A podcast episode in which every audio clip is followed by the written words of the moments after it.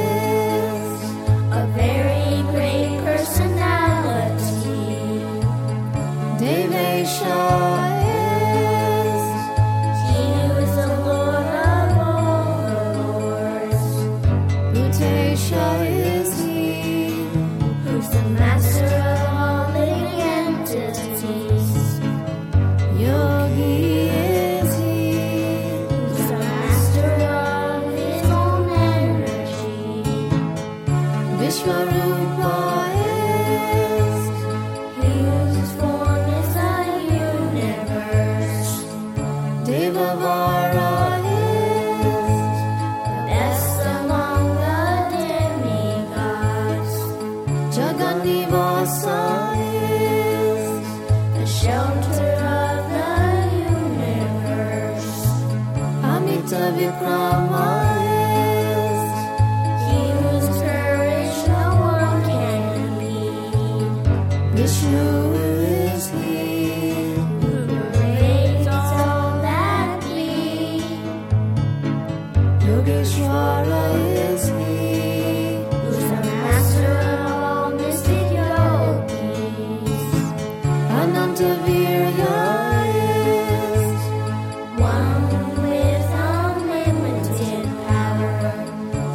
Sahasrabahu is He who has a thousand arms.